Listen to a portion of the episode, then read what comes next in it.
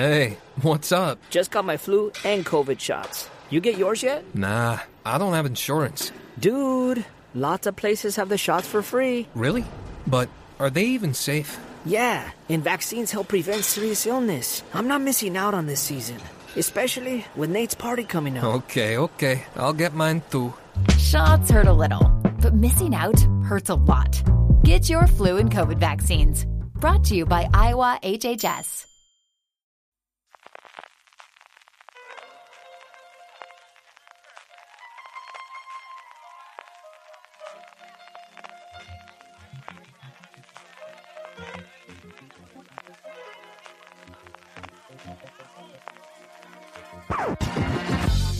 Bienvenidos de nuevo a Streaming, el programa de Fuera de Series, donde cada semana repasamos las novedades y estrenos más importantes de las diferentes plataformas de streaming y canales de pago. Don Francis Arrabal, ¿cómo estamos? Pues nada, otra semana más, episodio ya 88, número 88. CJ, ya queda poquito para el 100 y pocas propuestas nos están llegando, ¿eh? ¿Pocas? Pocas propuestas. Pocas, Yo pocas ahí lo dejo. Para el número 100 no, señores dueños de teatros y, y señoras dueñas de teatro, ¿dónde estáis? Cuando Info fuera arroba series se foraseries.com necesita. si tienes una propuesta para que Francis Arrabal no se queje de que tengamos que hacer el número 100 o el episodio número 100 de la forma habitual. yo, por, estadística, algún dueño de teatro de España tiene que ser oyente Más de uno, más de uno. Y de Saraos varios y de, y de, de Dueños hangares de incluso. cadenas, dueños de eso, de hangares de aviones, dueños de, de mansiones. Salas de fiestas, que se decía en mi época. Salas de fiestas. Afters. Cuidado, no todas las salas de fiesta, pero ojo, cuidado con... con- From Lost to the River, como decía el clásico. Bueno, pues eso, que, que no escriban. Yo creo por estadística un propuestas. 1%. Vamos a coger ¿no? propuestas. Sí, que ¿No? nos quedan 12 semanas para, para 12 llegar al semanitas ya programa solo. 100. Así que ahí, ahí está. Pasarán dragones por durante tanto, pero en fin, tendremos. Vamos con streaming. Vamos como siempre con nuestro repaso semanal a todas las novedades y noticias de las diferentes plataformas de streaming y canales de televisión. Iremos después con nuestro Power Rankings, con las series más vistas por toda nuestra audiencia a partir de la encuesta que realizamos semanalmente en Fuera de Series. Terminaremos, como siempre, con las preguntas de los oyentes, pero empezamos, como comentaba ya desde el principio, con las noticias, noticias generales, noticias genéricas, noticias de plataformas que dentro de nada tendrán cabida, pero todavía no, nos queda una semanita todavía para alguna de ellas. Lo primero es, Francis, tú explícame esto de por qué la unión de actores, en vez de dar los premios como los americanos, antes de los Goya, en su caso antes de los Oscars, deciden un mes después, ahora es cuando dan los premios de la unión de actores. Porque tú Por- que sabes de estas cosas de los cines. Pues sí, pues sí.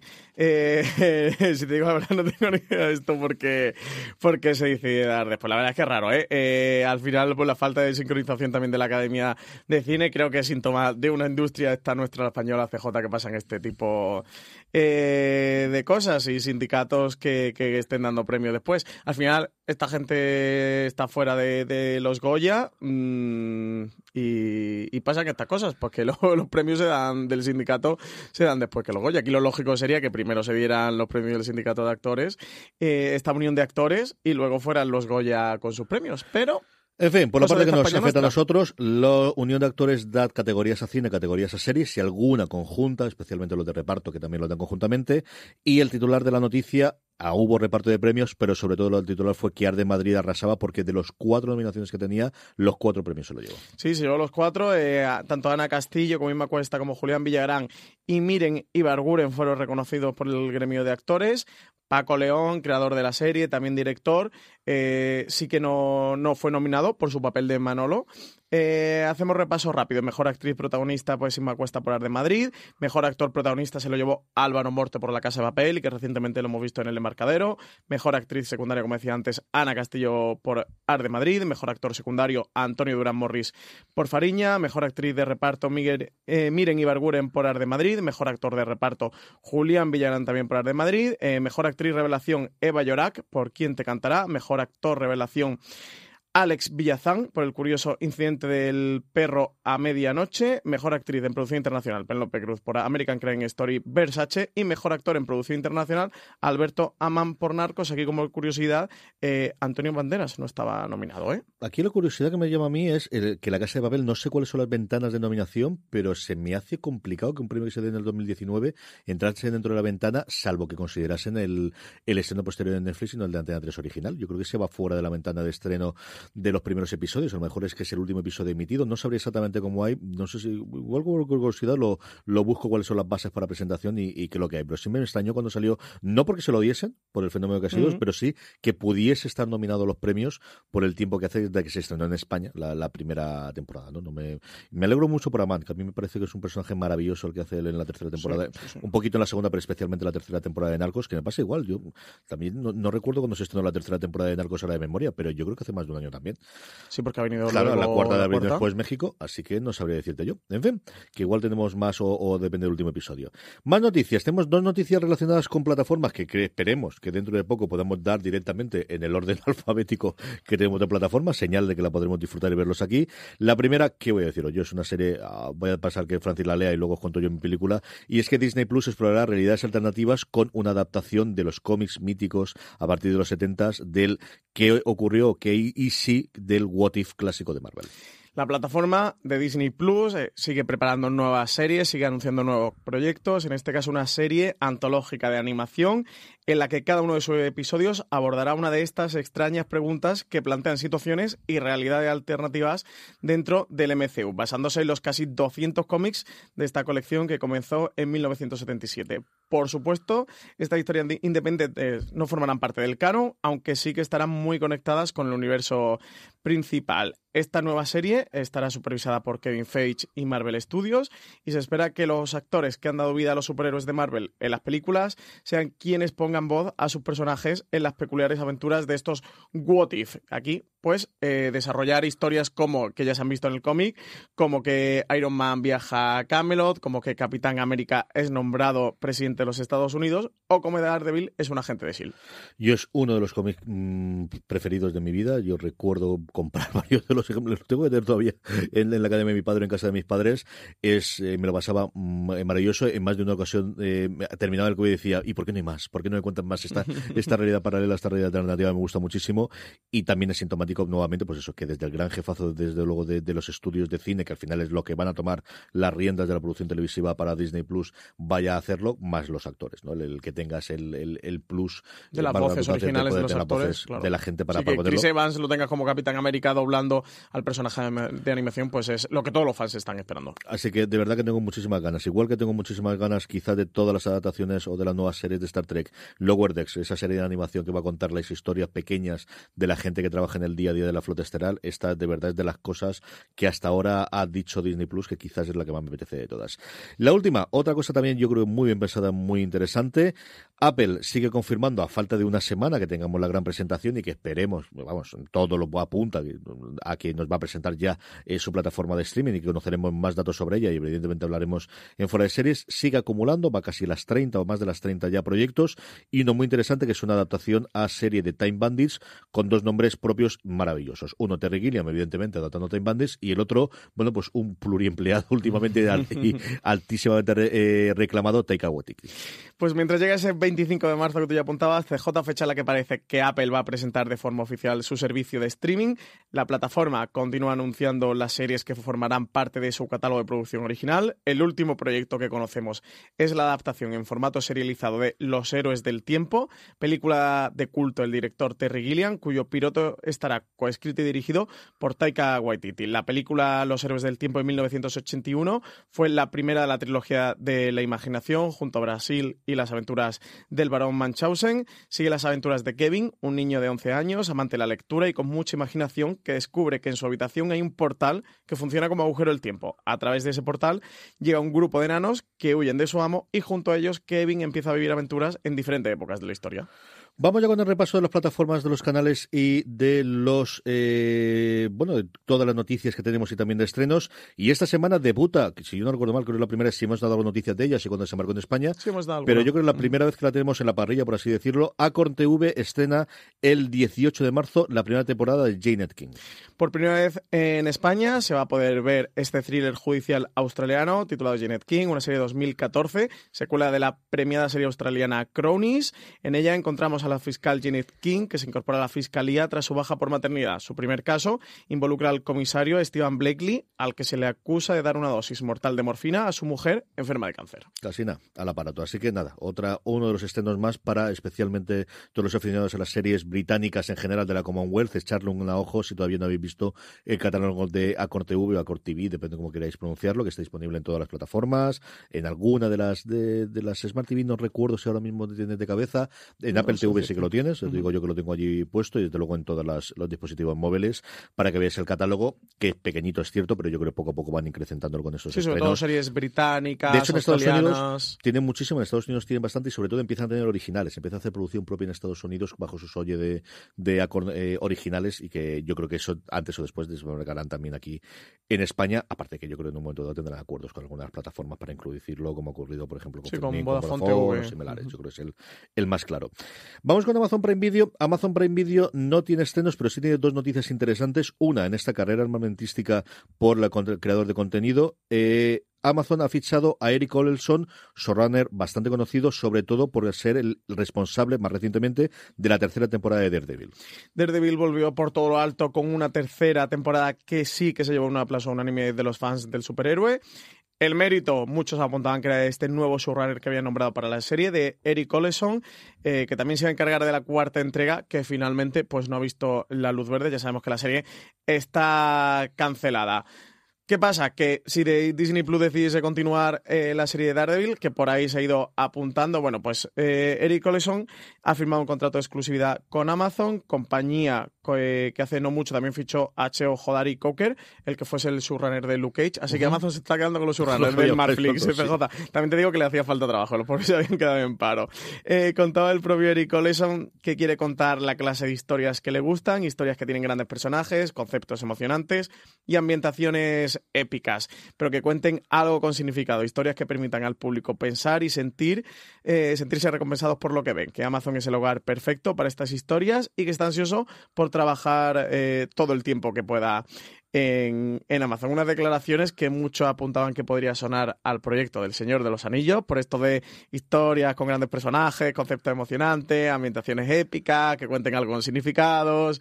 Bueno, hay por ahí el rumor de que pudiera ser, eh, o que lo que se haya querido apuntar es que podría estar detrás del, del Señor de los Anillos, que le hayan contratado para esta serie. Y en cualquier caso, recordemos que ya estuvo trabajando para Amazon Studios porque fue el showrunner de la segunda temporada de Man in the High Castle, que también ha sido cancelada recientemente. Sí, que ya es alguien de la casa que lo conocería la gente, que al final de Man in the High Castle se nos olvida, pero es una producción de unos cuantos de euros de vez en cuando, y aquí hay pasta, así que si no, yo creo que no es descabellado, sino que sea el showrunner, sé que sea del equipo, es decir, eso se va a estar rifando y la responsabilidad va a ser toda la del mundo. Es decir, yo creo que no tienen nada para, para salir más allá que el dinero, que evidentemente es importantísimo, y el que pongas tu sello en la serie que ya conocemos que va a haber alrededor del universo del Señor de los Anillos, que insistamos una vez más, no es adaptación de nuevo de la novela ni de remake de las películas, sino que hacen, van a hacer un, un precuela a Juego de Tronos y se van a ir un montón de años antes para que eso precisamente no ocurra.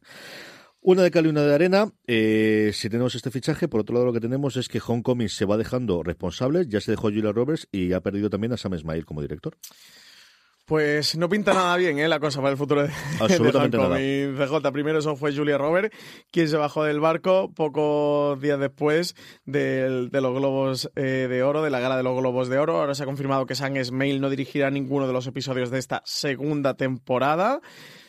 La primera temporada la dirigió al completo, mm, además es sello y es producto 100% de San Smale esa primera temporada de Homecoming, así que desde luego llama la atención la salida del director que ha marcado esa impronta tan característica dentro de la serie. Así que tanto San Smale como Julia Roberts seguirán vinculados al proyecto de Homecoming porque son productores ejecutivos de la misma, pero desde luego, pues ausencia tanto la de la protagonista como del director, los dos grandes nombres con los que se vendió el proyecto y que desde luego eh, la serie es lo que es eh, gracias a ellos, pues no van a estar para una segunda temporada. Tiene una pinta complicada, complicada. Una serie que en su momento, a mí lo que más me extraña de estas bajadas de, de estos desembarcos del, del, barco, de estas subidas del barco, es que originalmente se había comprado por dos temporadas. Es decir, a ellos, eh, y además lo cuentan los propios eh, creadores cuando van a vender la serie y tienen ya sumado a Sam Ismael y tienen sumado a Julia Roberts y se van a hacer la tournée por los distintos canales y Amazon decide dar dos temporadas, es con esas premisas. No es que se sumasen posteriormente, le gustase mucho la idea de que lo comprase, no. Compraron, entre otras cosas, porque venían el, eh, bueno, unidos, ¿no? Attach, que dicen los americanos, de, unidos al proyecto, tanto Sam Ismael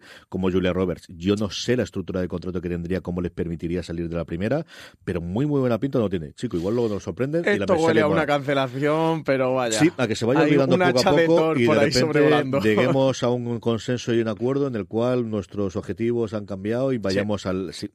no, no tiene especialmente... Va cobrando colores. Que, que, oyentes de streaming que no, no le vayáis cogiendo mucho cariño a Hancock. ¿eh? No, no, y mira que, que es una pena, ¿eh? mira que me gustó a mí. En fin, que lo vamos a hacer. HBO España, el 21 de marzo estrenan pues sinceramente, yo creo que de todos los trailers que nos pusieron en la front de HBO España es el que más recuerdo de todos. Es el que, más recuerdo de todos con mucha diferencia. No nos puedes engañar, que yo te estaba llevando tu cara de entusiasmo. Pequeñas mentirosas, perfeccionistas, llega la primera temporada el 21 de marzo y yo creo que al menos el primer episodio lo voy a ver, Francis. Todo parece perfecto en Beacon Heights, desde su universidad de alto rendimiento hasta sus alumnos de élite, pero nada es lo que parece. La estresante necesidad de ser perfecto desemboca en el primer asesinato del pueblo. Detrás de cada perfeccionista hay un secreto, una mentira y una necesaria coartada. De verdad, que me gustó mucho acercaros al trailer al menos. Es decir, creo que es una serie que saben lo que es desde el minuto cero. Ya lo sabían lo que era Pequeña Mentirosa en su momento, Big Little. El, ay, señor. ¿Te preocupas por tu familia? Entonces, ¿por qué darles solo huevos ordinarios cuando pueden disfrutar de lo mejor? Eggland's Best, los únicos huevos con ese delicioso sabor fresco de granja, además de la mejor nutrición, como 6 veces más vitamina D, 10 veces más vitamina E y 25% menos de grasa saturada que los huevos regulares, además de muchos otros nutrientes importantes. Así que dales los mejores huevos. Egglands Best. Mejor sabor, mejor nutrición, mejores huevos. This holiday, whether you're making a Baker's Simple Truth turkey for 40 or a Murray's Baked Brie for 2, Baker's has fast, fresh delivery and free pickup, so you can make holiday meals that bring you all together to create memories that last. Baker's, fresh for everyone. Free pickup on orders of $35 or more. Restrictions may apply. Choose from a great selection of digital coupons and use them up to five times in one transaction. Check our app for details. Bakers, fresh for everyone. Little Lies. Pretty, Little, Liars, eso es. Pretty Little Lies. Yo siempre decía lo mismo. eh, y yo creo que esto lo sabe todavía, pero hemos corregido y aumentado. El trailer era una absoluta mm, cosa demencial. Con se giros, entrega, se Que tuviese cuatro o cinco giros de guion en un puñetero trailer era alucinante. ¿Cómo, lo han hecho? ¿Cómo lo han hecho? y esto es el trailer. Es decir, tiene que haber más luego guardado para el episodio. Sí, no, está, está totalmente clarísimo lo que quieren hacer. Un día después nos va a llegar Muerte León, caso cerrado. Episodio, último ya episodio de esta, mm, de esta serie que compró HBO, una serie de True Crime que llega, sigue, investiga el caso de asesinato de la diputada del Partido Popular en León, Isabel Carrasco. Aquí Justin Webster, su creador, director, guionista, ha decidido hacer un último episodio que según me comenta Marina, que, pudo verlo en, el pase de prensa que hicieron, resume un poco todo lo que ocurre en los tres, eh, bueno, tres, no, cuatro episodios que forman Muerte León anteriores, y sí que aportan unos 10-15 minutos de material adicional, eh, Muerte León para la que, en quien lo haya visto al final mm, dan con una pista o Justin Webster dar con una pequeña pista en la que empieza a tirar el hilo y bueno, este caso cerrado vendría a tirar un poquito por ahí, hacer un poco de recopilación, resumen de todo lo que ocurrió en Muerte León. Sí, señor. Eh, Juego de Tronos, porque, en fin, nos queda un mesecito largo para esto y hay que empezar a hablar de ello. Y lo primero que tenemos es el tráiler que han visto en 24 horas, ni más ni menos que 81 millones de personas. Oficial que sepa HBO, que tú sabes que después esto, el vídeo se coge, se difunde, se cambia la carátula para que YouTube no te lo cuenta y tenemos lo demás. Sí, sí, sí, 81 millones.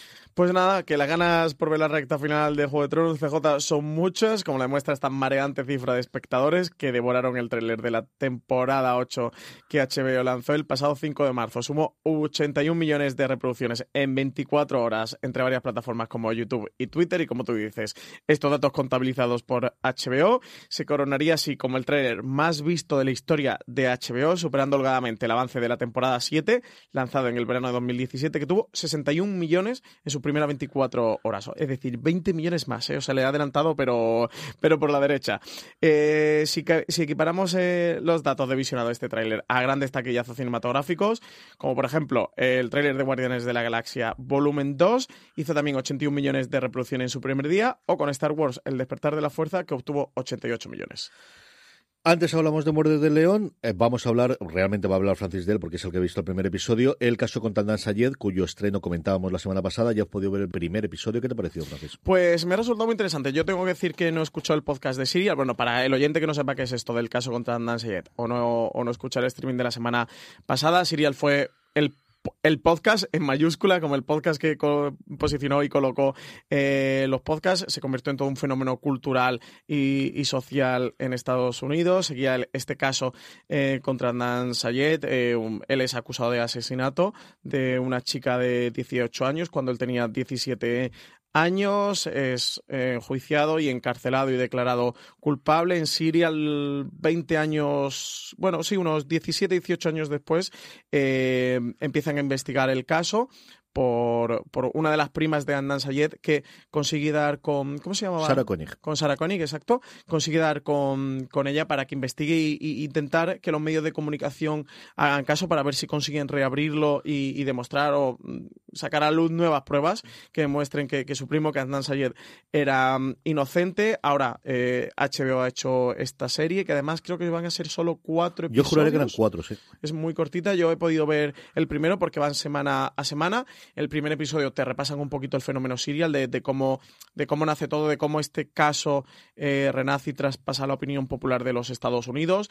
Eh, habla mucho de la influencia de Internet, sobre todo de Reddit, de los foros, de cómo la gente se volvió loca destripándola y investigando el caso, o sea que, que, todo, todo el mundo que tenía un ordenador y estaba escuchando el podcast se convirtió en un detective del caso, repasa un poquito el fenómeno y te cuenta también eh, la relación entre Adnan Sayed y Holly Min, ¿puede ser? ¿O me lo estoy inventando? Healy, eh, el nombre de, la chica que, que, fue asesinada, te, pasa, te repasan la historia de amor de ellos dos. Em, tengo que decir que la realización del, del documental del True Crime es una auténtica chulada, te lo tienes que ver, CJ, porque es muy chulo lo que hacen el, y cómo te retratan la historia de amor de los dos. Eh, ellos tienen el. Para el documental ah, se han basado mucho, al menos en el primer episodio, que es lo que he podido ver. En el diario que ella tenía, ella tenía un diario que iba escribiendo, donde iba contando eh, sus historias, donde también va contando la relación de, amor de, con Andan Sayed. Imagino que esto en el podcast lo sacarían, ¿no? Muy poco, porque una de las, de las grandes críticas que siempre se hizo a, a en su momento es centrarse mucho en la sesión y prácticamente en la víctima. La víctima quedaba como algo accesorio del que no no volvía a hacer absolutamente nada y de hecho muchas de las críticas americanas sí comentan gente que ya ha podido ver todos los episodios porque yo creo que es este en Sundance o, si no en, en, algún otro festival o se ha pasado por los screens en la crítica americana de cómo no es que lo corrija absolutamente y totalmente, pero sí que da muchísima sentidad de no nos olvidemos que al final ha habido una asesinada. Haya sido Andan Sayedo, ha sido un tercero, al final esta pobre chica mm, se le truncó la vida siendo adolescente. y, de verdad que eso sí es cierto que a todo lo pasado, cuando estás metido en toda la vorágine, que yo hasta cierto punto lo estuve, yo no estaba en Estados Unidos, pero sí que tenemos un pequeño círculo, yo recuerdo con Alberto Rey hablar muchísimo de ello porque lo estábamos siguiendo. Eh, Mm, sí, se te olvida. Iba a decir, no se te, olvida, pero sí, sí, es cierto. Al final no reparas, no, entras en la parte más del esta y se, la, la parte detectivesca, la parte de, la intriga, en la parte de cómo el podcast iba construyendo a sí mismo. Esa parte que has contado tú del Reddit es que Sarah Koenig no tenía los 10 episodios ya grabados, pregrabados y los acaba, ¿no? Ella tenía una idea y a, a mitad del, del, este empieza a crearse el fenómeno y de repente empieza a entrar en muchísima información de terceros y empieza a construirlo. Y, de hecho, cuando tenía que salir el último programa ya se toma una semana de descanso porque no sabía cómo terminarlo. El último, aquello fue, de verdad, yo, pues recuerdo con fenómenos parecidos a Perdidos o cosas similares de cuando ves el último episodio, Breaking Bad la última temporada, ¿no? En esa parte. Y creo que sí que uno de los grandes aciertos, sin haber visto el episodio de lo que he leído de la crítica, es por lo que me contabas tú ya. Desde el principio te claro de Aquí hay una fallecida. No se os olvide que hay una chica que está muerta y que era una mujer, pues eso, em, que se le cortó la vida con 18 años. Sí, sí, sí. Entonces, de hecho, te sacan familiares de ella. Incluso en el primer episodio sale eh, la madre y, eso, en el primer episodio te tiran por dos partes. Uno, construirte esa, esa relación de amor, ese, ese punto de unión y de conexión para que contextualices a Andan Sayed con, con la víctima. Perdonad, que es que no me sale el nombre y no me lo recuerdo. Y, y, la otra parte, que es el podcast serial y, este, y el, fenómeno que se creó alrededor. De verdad que me ha gustado mucho la parte de los diarios de ella, donde te sacan las memorias de ella y lo que escribió, que son sus palabras narradas, son espectaculares, se te pone mm, a veces la piel de gallina por, por porque sabes eso, que, que terminó siendo eh, asesinada y la forma eh, de, de, manera audiovisual que recrean estos diarios, utilizando, te ponen la tipografía de ella, es la letra de ella que se va escribiendo en la pantalla y tal, es, me, ha parecido mucho, desde luego me lo, me lo voy a ver, ¿eh? O sea que, que recomiendo, recomiendo a la gente que se vea el, el- la serie, al menos eso, viendo, habiendo visto el primer episodio, yo la recomendaría. Vamos con Movistar Plus. Movistar Plus tiene su gran estreno del mes este próximo 22 de marzo y es que llega la segunda y última temporada de Gigantes. Los hermanos Guerrero tendrán que enfrentarse al peor momento de su historia familiar. A punto de ser destruidos por sus socios colombianos y detenidos por la inspectora Márquez, no tendrán más remedio que superar sus diferencias y unirse para luchar hombro con hombro como si fuesen buenos hermanos. Muchas Tarea, ganas. tarea alto difícil esto de ser Después de buenos cómo acabó la cosa la primera Después de temporada. cómo acabó la cosa la primera temporada, sí. Recordemos que realmente se grabó todo de golpe, estrenaron como también está haciendo últimamente Movistar, que yo creo que muy buen criterio, ¿no? De grabar todo aprovechando las agendas de los actores, pero hacerlo en dos tandas partiendo por la mitad. Yo creo que es un modelo, bueno, que The Walking Dead demostró que era factible y, y serán más Bad también lo episodios. iba a hacer en su momento. Y serán más o menos episodios, pero que es un formato que yo creo que cada vez vamos a ver más. Temporadas más cortas, de 6, 8, 10 episodios, pues yo creo que va a tirar más a los 6, pero que grabemos 10, 12, 14, 16 de golpe y que lo emitamos y de alguna forma que siempre esté la, la serie en constante movimiento dos o tres veces en antena a lo largo de, en antena entre comillas, ¿no? Pero Sí, a lo de hicieron con. El Embarcadero, también lo han hecho con Justo Antes de Cristo, la serie que, que estrenan en abril, En abril. así que tenemos eso. Y Gigantes, lo que sí, que confirmado que termina con esta segunda temporada, ¿eh? que aquí eh, echa el broche final la serie. Nuevo proyecto de Movistar Plus llamado Paraíso y nadie, nadie, nadie no ha metido el mismo titular Paraíso con Stranger Things. Era muy evidente, CJ. Cuando el verano de 1992 se acerca a su fin, tres niñas de 15 años, Sandra, Eva y Malena, desaparecen en la discoteca de un pueblo de la costa de Levante. La policía no parece seguir bien el rastro, por lo que Javi, el hermano pequeño de Sandra, comienza una búsqueda por su cuenta junto a sus mejores amigos, Kino y Álvaro, y el matón de la clase, Z.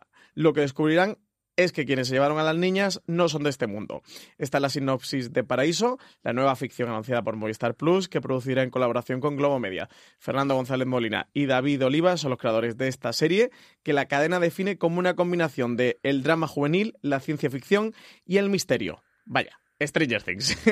Y luego tienen el. Y volvemos otra vez a las películas de Steven Spielberg y todo demás. A mí me ha gustado mucho el cartel anunciador. La imagen nos ha mostrado de esta parte pixelada que no se ha utilizado tanto. Mira que en juegos de mesa, por ejemplo, se ha utilizado Sí, muchísimo. sí, sí. Evidentemente en toda la otra o la retro de, de videojuegos.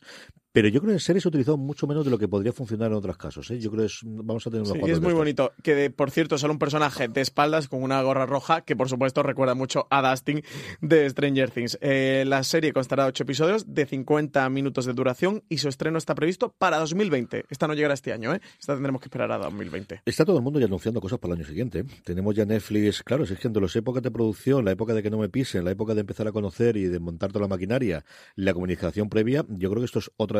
Igual que nos tenemos que acostumbrar a que, por un lado, se producen las cosas con intervalos de un año y medio, dos años entre temporada y temporada, que yo creo que también es otra de las justificaciones por las que te va a hacer que al final grabas mucho pero emites en dos o tres tandas. Por otro lado, esta parte de, de confirmamos cosas que no se van a emitir hasta dentro de un año vista, la vamos a ver cada vez más. ¿eh?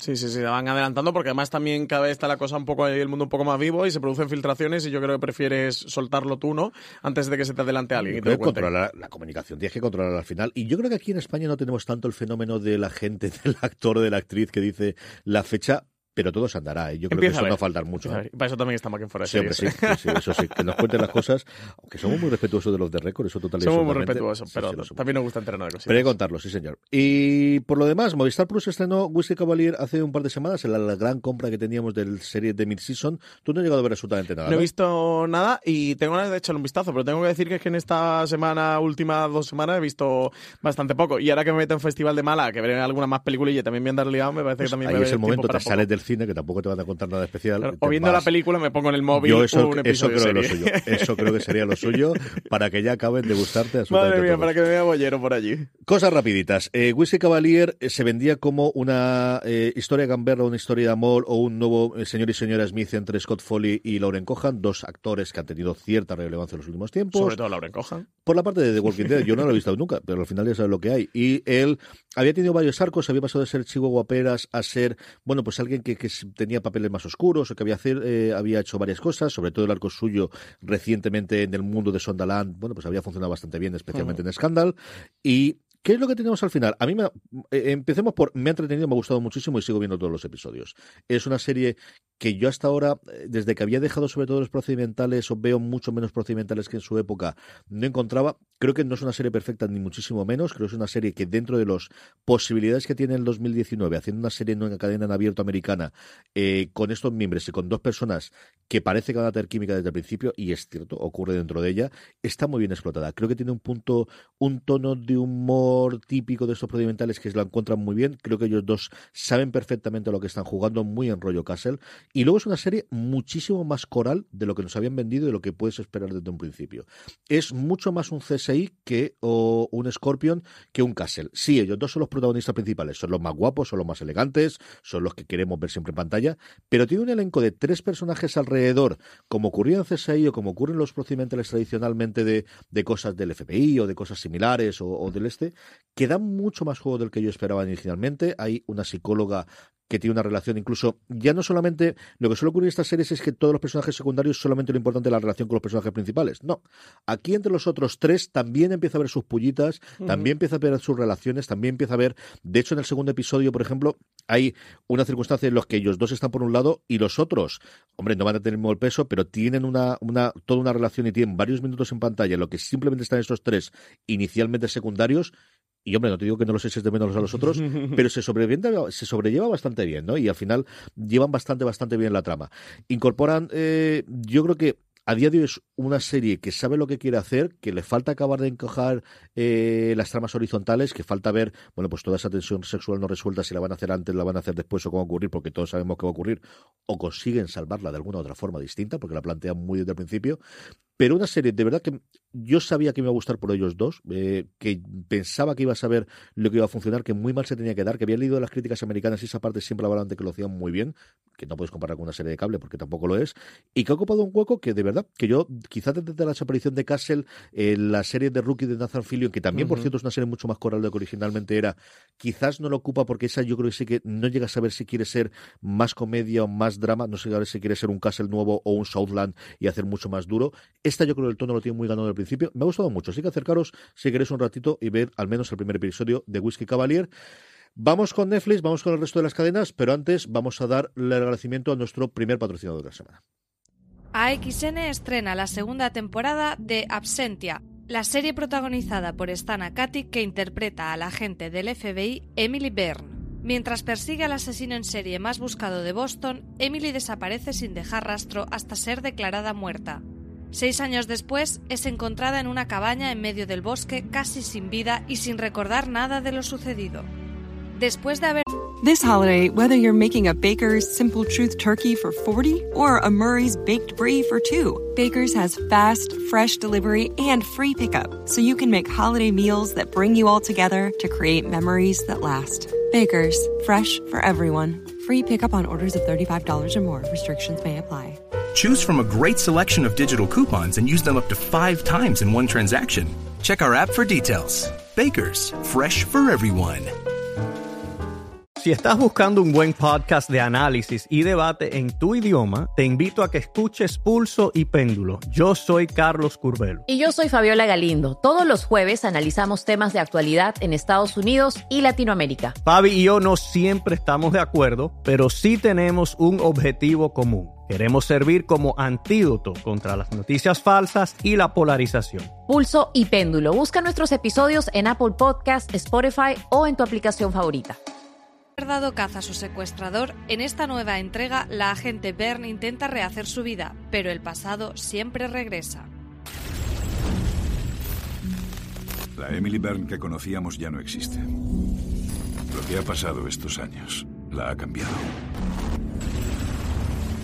Es violenta.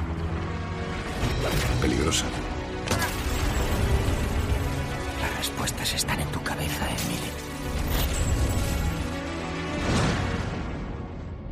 Hay algo en este caso que conecta conmigo. Recuerda, el próximo martes 26 de marzo a las 22.55 horas, estreno de la segunda temporada de Absentia en AXN. Estamos de vuelta en streaming, estamos de vuelta en fuera de series. Empezamos con el Gigante Rojo, vamos allá con Netflix, que sí, que es verdad. El 22 de marzo llega la segunda temporada de DOA. Aunque no lo creamos, ¿eh? Casi tres años después de, de, ver su, su primera Madre temporada. Mía, mi alma, de verdad. Casi tres años después ¿eh? de ver su primera temporada. Próximo 22 de marzo, Netflix estrenará la segunda temporada de, de OA, eh, que además, por lo que hemos podido ver en su tráiler, parece que va a adentrarse en uno de los temas favoritos del trío creativo que forman Marlin, Bad Maglich y el director Mike Cahill, que son las dimensiones alternativas. Si os apetece ver el tráiler antes de que llegue el 22 de marzo y podáis ver la serie, acercaros por fuera de series.com, que allí lo tenemos. Además van a regresar a la serie Jason Isaacs, eh, Sharon Van Etten y Pat Vega, entre otros. Oye, pues muy bien el elenco. Sí, claro, sí, que está muy bien. cosa. Serie fantástica, lo único es casi tres años Tres que añitos, han entre dejado esperando a los fans desde la primera. Ya os advertimos cuando comentamos las novedades de Netflix para el mes de marzo que, ojo, cuidado, que luego Netflix de repente te saca una cosa en mitad del este y, y te la confirma. Pues chico, así de la nada, la desaparición de Madeline McCann tiene pinta de que estaría dando por ahí y al final la han comprado. Va a llegar a Netflix, pero dentro de nada. Sí, dentro de nada. El 15 de marzo. El 15 de marzo, bueno, dentro de nada, hace unos, hace unos días, eh, el pasado viernes, ¿no? Creo que fue 15 de marzo. El pasado viernes 15 de marzo llegó este la desaparición de Madeleine McCain, el, la, la serie documental que sigue la estela de otros true crimes eh, de éxito y que pretende traer de vuelta a la memoria de, de sus espectadores los detalles y teorías del caso que tantos interrogantes ha planteado. Eh, Kate y Gary McCain, los padres de Madeleine, se han negado a participar en el documental, pero sí que dicen que, cuenta con varios testimonios claves, entre los que figuran Robert Murat, que fue tratado como sospechoso, el detective portugués Gonzalo Amaral, Sergi Malinka, quien también fue interrogado durante el caso, o el empresario Brian Kennedy, que ayudó a financiar la búsqueda, no sé si lo si recordáis, o los periodistas también Anthony Summers y Robin Swan, que siguieron de cerca el asunto. Dicen que ha tenido un presupuesto total de 200.000 libras y que ocho horas de metraje son las que eh, han llevado a cabo para sorprendernos con nuevas revelaciones del caso. Una madre que desapareció con sus padres en Portugal y a partir de ahí fue un fenómeno absolutamente mediático, primero en Inglaterra y posteriormente, bueno, aquí en España nos llegó, ¿no? Aquí sí que conocimos bastante su momento. A Claro. ver qué recorrido tiene esto y como os digo, nada, la noticia salió dos días antes de que se estrenase, así que ha sido o, o una cosa que han querido guardar hasta última hora por edición o que han comprado y han decidido estrenar porque les quedaba algo de medio. Una cosa muy rara. No extraño las cosas hasta que llegan ahí a lo loco. Luego nos quejamos de lo que hace la generación abierto, pero Netflix de vez en cuando También, lo hace, sí, también lo hace. Por último, eh, comentábamos como uno de los grandes estrenos de estas, de este mes, perdóname, de este marzo, era la vuelta de Ricky Gervais a la televisión con estos seis episodios de Afterlife. Francis, ¿qué te ha parecido? Me ha encantado. Pero encantarme, encantarme. Eh, ya lo avisé, que, que esta serie pinta muy para mí. A mí Ricky Gervais me gusta mucho, su tipo de humor. eh, me gusta hasta como monologuista, que hay muchos cómicos de stand-up que para, para ellos Ricky Gervais es el demonio. Eh, a mí me parece que hace un humor muy inteligente, ese punto mordaz y ácido de, cómo combina el, el humor inglés y consigue actualizarlo y consigue hablarnos de nosotros y de nuestra sociedad y enfrentarnos a nosotros mismos.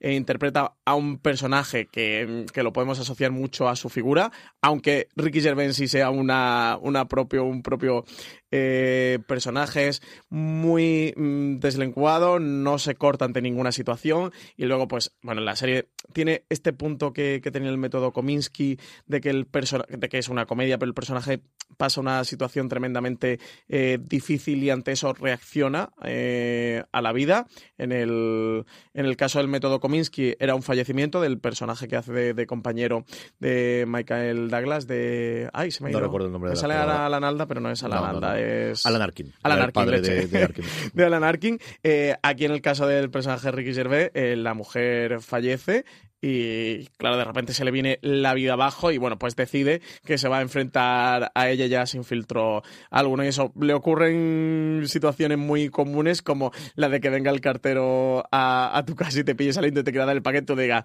no hombre, caballero, eh, écheme el sobre en casa, pero si está usted aquí, dice, sí, pero es que me, me- voy y no quiero ir con el sobre acarreando a casa, pero bueno, ¿qué trabajo le molesta? Y bueno, esta- estos conflictos, estas si- situaciones diarias que todos hemos sufrido, pues un poquito por ahí va, va Afterlife y a mí me parece una serie muy, muy divertida y eso que que consigue ese punto eh, de drama sin ser sensibulera y que consigue hablarte de, una, de, esa situación tan difícil por la que está pasando este hombre, de que se le ha muerto el, el amor de su vida, la compañera de su vida en la que se ve absolutamente solo con su perrete y, y en la que decide, pues eso, que, que, no va a aguantar más tonterías a nadie, ni en el trabajo, ni en ninguna otra situación.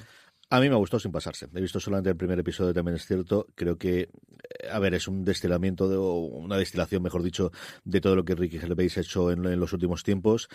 Ahora aquí él se autoda carta blanca para ser, para pasarse, porque al final, pero claro, es que es el amor de la mujer, pero claro, es que tiene un perrito. Y esa es la parte en la que a mí, que me he reído, ojo, que ha habido momentos en los que me dejo jona de risa, y en la que creo que está muy bien. Hay momentos en los que son sketches puros y duros, y en los que no aguantarías ese tipo de cosas, o te parecería incluso eh, insultante si no tuvieses de, tienes la carta blanca, o tienes el cheque en blanco que te da, no, es que se le acaba de morir la, mujer- la mujer, y además de cáncer y galopante, y la mujer es un encanto de persona en los vídeos que le graba para él por con funciones, y Sí, todo demás. Esa es la parte la bonitas. que quiero acabar de ver la temporada completa para ver cómo, cómo evoluciona después. A mí es un tío que me gusta, siempre me ha gustado lo que ha hecho, sin pasarse. Tampoco es que haya tenido, no es Stephen Fry para mí. O sea, no es ni es ni siquiera a nivel de cómico, me ha parecido siempre el ese. Yo creo que los Globos de Oro logró tener un momento y unas circunstancias concretas en el que hacía un tipo de cosas que ahora, por ejemplo, posiblemente, no podía hacer y 10 años antes también, pero al final quedará siempre para la leyenda y tendrá ese hueco y nadie le va a quitar nunca que hizo la, la original de The Office, tanto para la gente que le gusta esa como la gente que le gustó la adaptación posterior americana, como en mi caso me gusta más la de Office americana que la, que la Office inglesa y que se quedará para siempre, ¿no? Y que sin él evidentemente eso no existiría o cosas como extras, que a mí nuevamente me gusta sin, sin pasarse. Yo creo que dicho eso, a la gente que le guste ese Ricky Gervais gamberro, ese Ricky Gervais pasado de vueltas insultando a la gente, le va a fascinar. O sea, yo creo que es una serie en la que Netflix sabía perfectamente Sí, que sí, lo que estaba comprando. Sí, sí, sí. Aquí van No- público objetivo. Sí, señor. Vamos con Sky. Sky estrena una de sus producciones importantes de lo que sabemos de este año. El 19 de marzo nos llega la primera temporada de Curfew.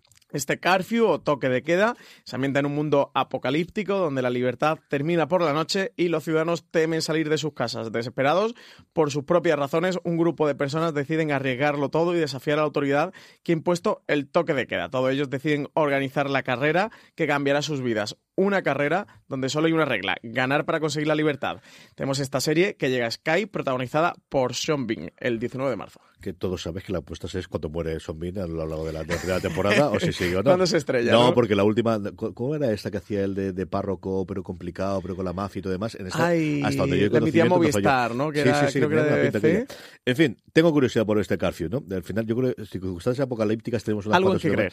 Sí, puede que fuese una cosa que creer. 19 de marzo no va a llegar esta primera temporada de Curfew de un Sky que poquito a poco empieza a funcionar y empieza a hacer, por cierto, que la plataforma está muy bien. Yo además la tengo ahora descubierto, eh, más allá de, de tenerlo en Skybox, lo tengo también en la en el, en el Smart TV, dentro del, del que tengo yo. Funciona muy bien, el otro día se lo enseñé. En alguna de las cosas me gusta incluso más que la de Movistar Plus para las cadenas de cable que tiene introducidos los episodios. Yo no sé si se ve mejor o peor, aunque le falta algún subtítulo. Me ocurrió, por ejemplo, con, con FBI, que lo recordar el otro día, que eh, en Movistar Plus sí tenía los subtítulos, pero en Sky no. Pero me ha ocurrido también al revés. Por ejemplo, en alguna, no me recuerdo qué series, que una sí y otro no tenía, pero la aplicación funciona bastante bien. Sí que me gusta bastante el funcionamiento que tiene y estoy tratando de utilizarla también, pues al final, bueno, porque quiero conocer cómo funcionan todas cuando vayamos a hablar aquí de ellas. Francis, cadenas en abierto, tenemos un porrón de cosas. La primera es que el 18 de marzo llega a Antena 3 45 revoluciones. Bambú Producciones es la productora responsable de series como Velvet y Las chicas del cable y ahora firma esta nueva serie, 45 Revoluciones, una ficción que nos situará en la industria discográfica española de los años 60, creada por Ramón Campos y Gemma Reneira. Con la llegada del pop a nuestro país, tendremos a una joven llamada Maribel Campoy, encarnada por Guiomar Puerta, que se verá al frente de un nuevo sello musical y tratará de revolucionar la industria musical. Le acompañan en su aventura Guillermo Rojas, interpretado por Iván Marcos, su jefe, y Robert Aguirre, Carlos Cuevas, un prometedor cantante que han descubierto los escenarios de las matinales del Circo Price. Los tres protagonizarán un triángulo amoroso en una época en la que la policía cargaba contra todo lo que sonaba revolucionario. Muy buena pinta, un Carlos Cueva muy conocido especialmente en TV3 por su participación en Merlí, que está confirmado ya que va a hacer, bueno, pues con su personaje de Paul, el spin-off que sabemos que es una coproducción entre Movistar Plus y TV3 y una de las grandes apuestas que tiene Antena 3 después de Matadero, la primera gran ficción, le va a ocupar el huequecito de más que tiene ese pequeño programa llamado La Voz, que al final es el que está sosteniendo, bueno, pues eh, la parrilla durante estos primeros meses, que va a pasar los miércoles. Eh, y un día después, el 19 de marzo, llega la nueva temporada de Allí Abajo. Pues esta yo creo que ya no hay que contar nada más, ¿no? CJ quinta temporada ya de allá abajo. o sea, lo que sí, bueno, llega con una novedad y es que le han pasado al formato 55 50 minutos. ¿eh? Recordad que antes allá abajo está en el formato de los 70. Para esta nueva temporada, esta quinta temporada, eh, con María León, eh, lo han rebajado a 50 minutos. Igual que también lo tiene 45 revoluciones. Las Sí, dos se 45 emiten a partir de, bueno, cuando quiere, cuando acaba votos, ¿no? Eh, Entonces, las 10.40. 45 revoluciones creo que es 22.45 hora oficial y allá abajo creo que es 22.30, pero eso todos sabemos que es cuando Pablo Motos quiere, quiere Acaba el guardar a las hormigas. Y por último, eh, nuevo proyecto de televisión española, mm, eh, televisión española que está haciendo muchísima cosa de misterio. Esta semana además presentó ante los medios eh, su nueva producción de, de Monteperdido. Jamás me acordaré cómo se llama esto con el punto por en medio de mata. La, caza punto Monteperdido. Monteperdido. Eso, eso, eso. El que además está la crítica de aloreñonfreses.com que eh, no, no le ha matado mucho. No, también ahora solo un episodio sí que dice que de producción no está mal y que al final tampoco reinventa la vuelta la, la rueda, pero que tiene sus, sus momentos. Bueno, pues Neboa va a ser una serie de misterio ambientada en Galicia. Televisión Española trabaja en una nueva serie de misterio que llevará por título Neboa. Se trata de un proyecto de la productora Voz Audiovisual que se ambientará en los entroidos, los carnavales gallegos. Eh, resulta que es el nombre de la serie hace referencia a una isla gallega en la que durante estas celebraciones comenzarán a suceder diferentes asesinatos. Un agente de la UCO intentará resolver estos casos que la gente del lugar relaciona con la leyenda del Urco, un ser que sale del mar para robarle el alma a cinco incautos. Con Neboa, Televisión Española suma un proyecto más a su cartera de próximas series españolas, entre las que encontramos La Caza Monteperdido, Promesas de Arena, Malaca o las nuevas temporadas de Cuéntame cómo pasó, Estoy vivo y La otra mirada. Sí, señor. Eh, cadena de cable, Francis. Empezamos con un estreno de Cosmo y es que el 18 de marzo nos llega la primera temporada de Ártico. Un paisaje gélido que esconde una gran amenaza. La serie Ártico que estrena Cosmo este lunes 18 de marzo nos introduce en un thriller nórdico en el que la inspectora Nina Kautsalo y el virólogo Thomas Lawrence deberán dar caza a un sádico asesino que trata de propagar un virus. Un virus. ¿Qué pasará cuando el hielo de la zona se descongele y el virus llegue a otras zonas propagado por el agua? Es lo que las protagonistas deben Se trata de una historia sobre gente normal con sus defectos que son puestos a prueba cuando tienen que enfrentarse a un cruel enemigo y luchar contra un peligro cuya dimensión nadie puede llegar a imaginar. Se apuntaba Hannu Salonen, que es el director de la serie. No se enfrenta solo a un hombre, eh, Nina y Thomas descubrirán una gran conspiración detrás de este caso. Además, Ártico es una de las producciones televisivas más caras de la historia de Finlandia, con un presupuesto de 650.000 euros por episodios y sí que ya ha tenido una buena recepción internacional, siendo seleccionada como una de las seis nuevas series dramáticas más interesantes en la pasada edición del Camps MIP Drama Bayer Summit. Sí, señor. Una- bueno, pues parece que se había apagado un poquito la, la locura por el Nordic Noir, pero es otra de las que hace. A mí, cuando la vi, me recuerdo muchísimo de su momento a Fortitude. Y tú has podido ver un episodio ya, gracias. Yo he podido ver un episodio, además, eh, me ha gustado bastante, me parece una serie muy interesante. Son 10 episodios de 50 minutos, que se nota este presupuesto de, de superproducción. Además, un malagueño como yo, CJ, valora mucho estos planos de nieve, sí, sí. Bueno, los planos de nieve tiene espectaculares, preciosos. Hay unos cuantos planos en motos de nieve recorriendo, recorriendo la zona. Eh, La serie se ambienta al norte de Laponia, o sea, Laponia ya es muy al norte, esto es al norte de Laponia. norte del norte, ¿no? Esto es el norte del norte del norte. Es el norte de, de Laponia, el, el pueblo donde está ambientada de Síbalo, que además es el título original de, de la serie en Finlandia. Eso sí, la serie eh, finlandesa más cara de la historia. Y bueno, yo creo que fans del Nordic Noir, thrillers en general o series europeas que le apetezca degustar este otro tipo de ficciones, la serie le, va a gustar. Y bueno, lo más interesante es esta gran conspiración que hay con una farmacéutica, con un virus de por medio, con, esta trama de el virus que se puede desatar y que tenemos a una policía y a un virólogo intentando que la cosa no se vaya de madre. En el primer episodio te introducen en la historia, no cuentan demasiado, se va destilando un poquito a fuego lento, como también es parte característica del Nordic Noir, y la ambientación eh, juega un papel mm, esencial y fundamental en la historia, casi como un personaje más, porque como comentaba la descripción, está el peligro este del deshiele y de que, de que el virus se, se propague. ¿Pasamos ya a recomendaciones de la semana? Sí, señor. ¿Qué te ha gustado más? Yo me quedo con Ártico. CJ hago un poquito de trampa porque ya he visto el primer episodio, pero de verdad que me ha parecido muy chula y yo la serie la voy a seguir. Son solo 10 episodios. This holiday, whether you're making a Baker's Simple Truth turkey for 40 or a Murray's Baked Brie for 2, Baker's has fast, fresh delivery and free pickup, so you can make holiday meals that bring you all together to create memories that last. Baker's, fresh for everyone. Free pickup on orders of $35 or more. Restrictions may apply. Choose from a great selection of digital coupons and use them up to five times in one transaction. Check our app for details. Bakers, fresh for everyone.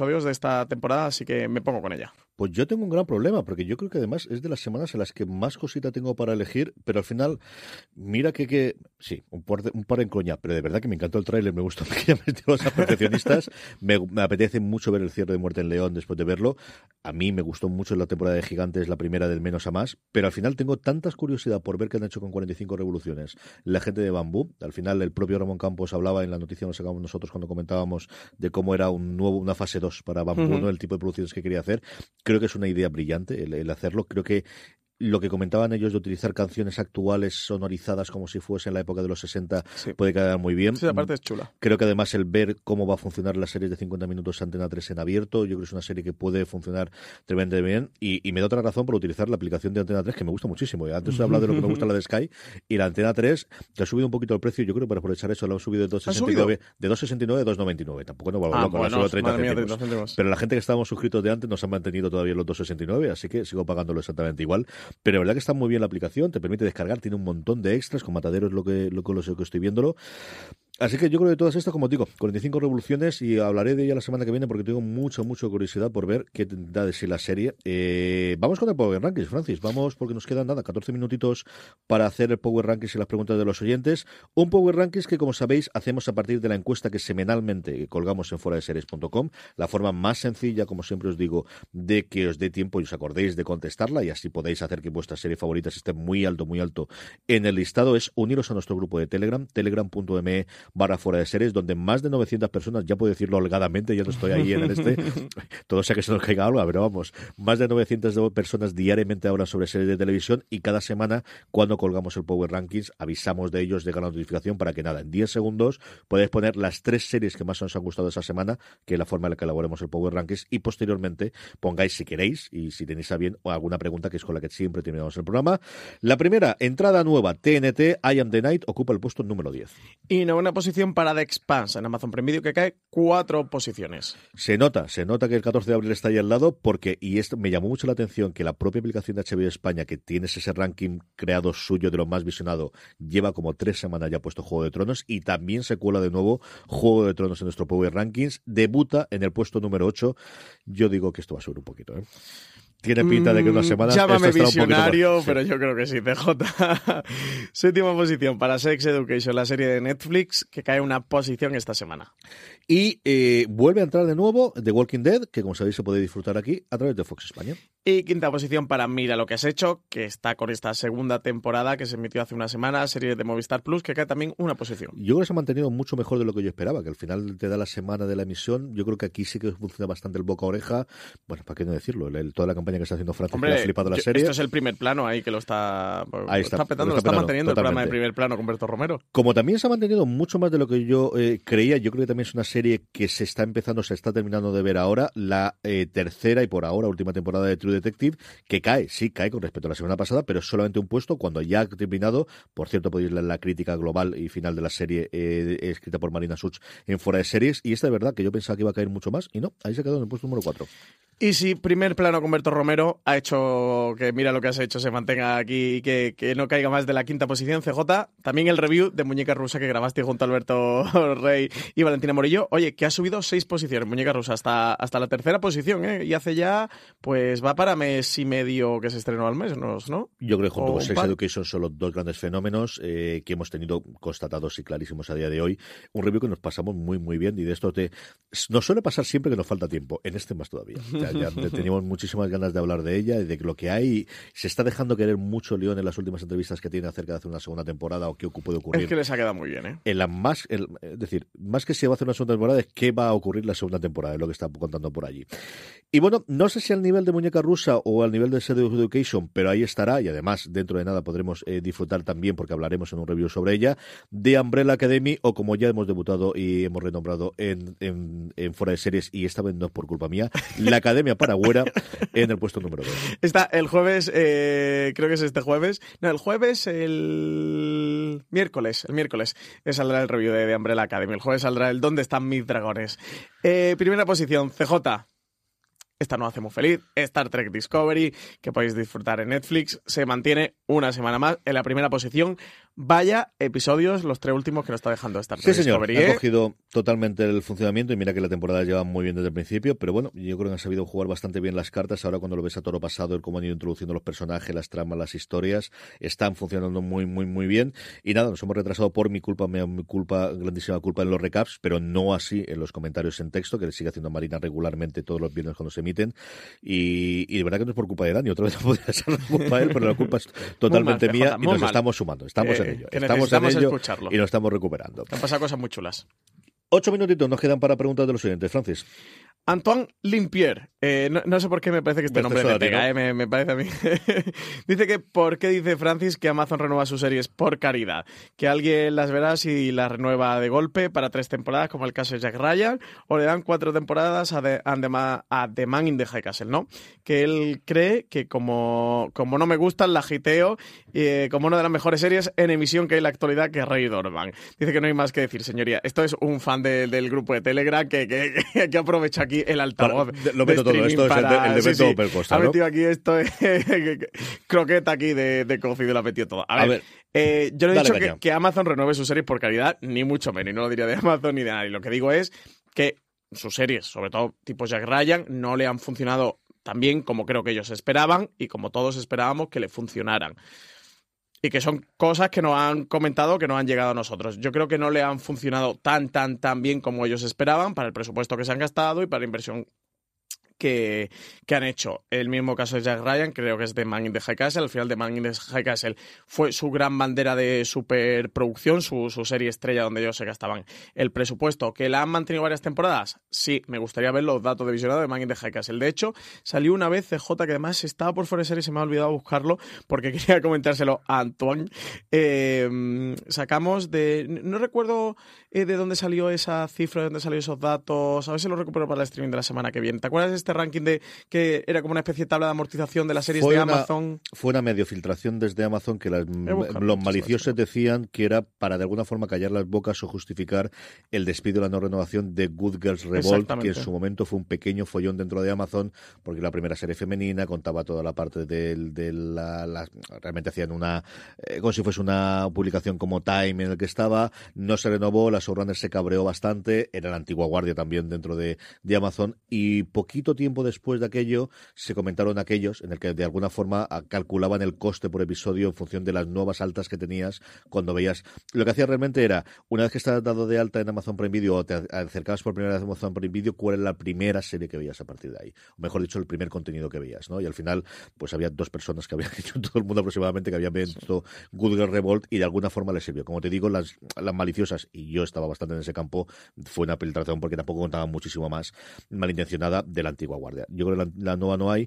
Yo creo que cada una de circunstancias. Eh, Jack Ryan, ellos siguen hablando muy bien de ellas a nivel, cuando estuve yo con el jefe internacional de marketing, la ponía como el ejemplo de la acción de marketing que habían hecho. Sí, porque Yo es la que más pastas han gastado yo creo después de Yo creo que es una serie que se ha visto bastante, porque al final, la pero no, que no ha dominado la conversación. Que tampoco sé exactamente qué es lo que quiere Amazon, que esa es la segunda parte, ¿no? Y al final, con estas siempre volamos todos a ciegas de, de qué se puede ocurrir.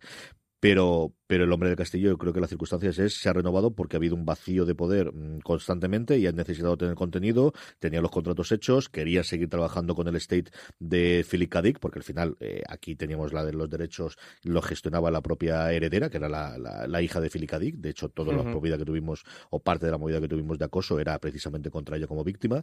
Y, y yo creo que eso le ha permitido, bueno, pues tener luego el Teams y, y creo que es alguien con quien quieren seguir trabajando Sí. para tener posibilidades para hacer cosas nuevas, ¿no?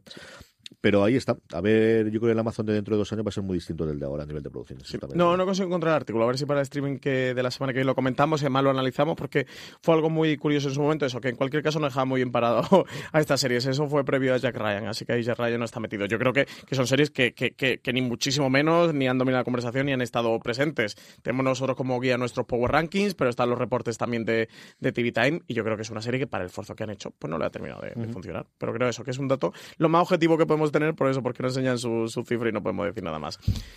Charles Peterson dice que por qué no hablamos más eh, de las series que se van estrenando en Acorn TV o en Crunchyroll. Precisamente hoy que hemos hablado de, de esta serie de Acorn TV. Sí, sí que hablamos, lo que pasa es que por ahora no han tenido muchos estrenos, o sea, en streaming todo lo que pasa, todo lo que se estrena, todo lo que se anuncia, toda la actualidad. No la podemos comentar, al final el programa es un formato de 60 minutos, nosotros hacemos una curación de contenido, una selección del contenido que entra en el, el programa y de lo más interesante que se estrena.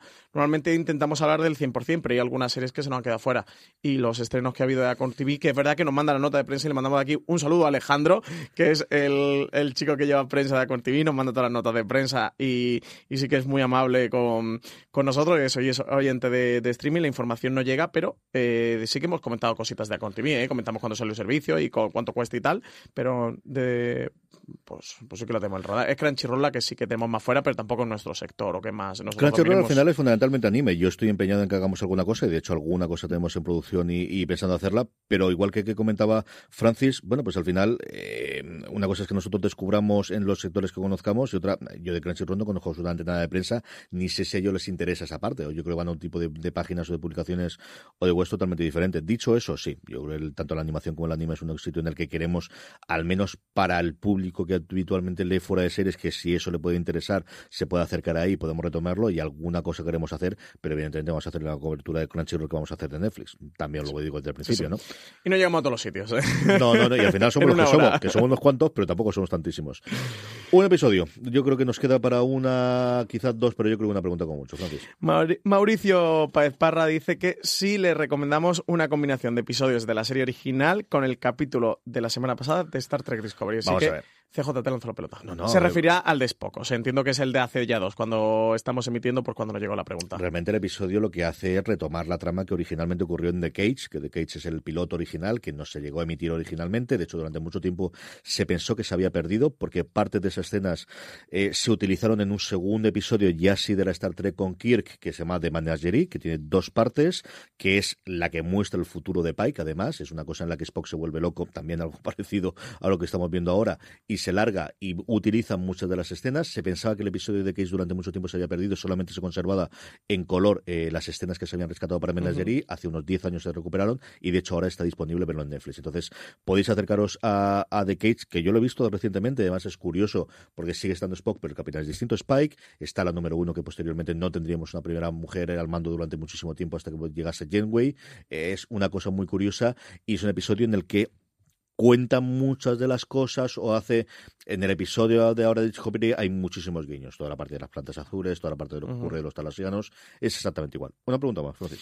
Eh, JL Adama dice que agradecernos que le amenicemos los paseos con la perra con nuestros podcasts que cree que poco se ha hablado de Final Space una serie de animación que está en Netflix y que es ciencia ficción divertida y gamberra. Que un pues hablamos en su momento cuando se sí, claro hablamos en su momento lo que pasa es que la hablamos de ella cuando se estrenó en TNT, que no recuerdo si fue por junio. más o menos. Sí, yo creo, creo recordar que fue mayo junio de, de, 2018. Lo que pasa es que sí que hace un par de meses o tres se estrenó en Netflix y hay mucha gente que la ha vuelto, bueno, que la ha descubierto ahora, que se ha puesto a verla ahora. Pero hablamos de ella en su momento cuando se estrenó. A mí me gustó mucho Final Space, ¿eh? me parece una serie súper divertida, que como dices tú, eh, JL Adama, que es, eh, que es gamberra y que es ciencia ficción, para el que le gusta el género y tal, que es bastante divertido y que se lo va a pasar bien. Así que eso, en su momento se emitió la emitió TNT, que además esta creo que tiene confirmada segunda temporada. Entiendo que la emitirá de nuevo TNT. Ahora mismo no, no sé para cuándo está prevista, si es que está previsto el, el estreno. En cualquier caso, sí, pasaros por, por Netflix, si, tenéis Netflix,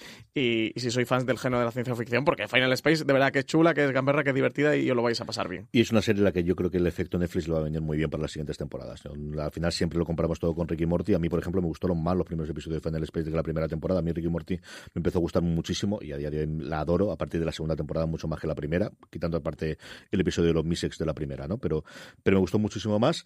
Y nada, Francis, yo creo que con esto vamos a pasar a despedirnos. Hasta que ha llegado el streaming, hasta que ha llegado el nuevo programa de Fuera de Series, mucho más contenidos como siempre, incluido todas las notas de todas las series que hemos nombrado, absolutamente todo, todo, todo, lo tenéis en fuera de series.com. Mucho más contenido en audio en nuestro canal de podcast, escucharnos allí donde escuchéis podcast, Spotify, Apple Podcasts, Vox o cualquier otro reproductor, simplemente eh, buscando Fuera de Series, ahí nos tenéis. Suscribiros. Arrabal, hasta la semana que viene. Pues hasta la semana que viene, recordad que nos dejen me gustas, comentarios, reseñas, estrellitas en iTunes, todas estas cosas. Y en iVox es que nos dejen comentarios digan cosas bonitas. Y buscando Fuera de Series en redes sociales sociales que también estamos ahí, especialmente en Instagram, que estamos haciendo una story la más bonita del Cosas mundo. chulísimas en Instagram. Sí, señor. Iñaki, un abrazo muy fuerte de aquí. Qué trabajazo está haciendo Iñaki Oyarzún con todas las partes de las redes sociales. Gracias por estar ahí una semana más y recordad, tened muchísimo cuidado ahí fuera.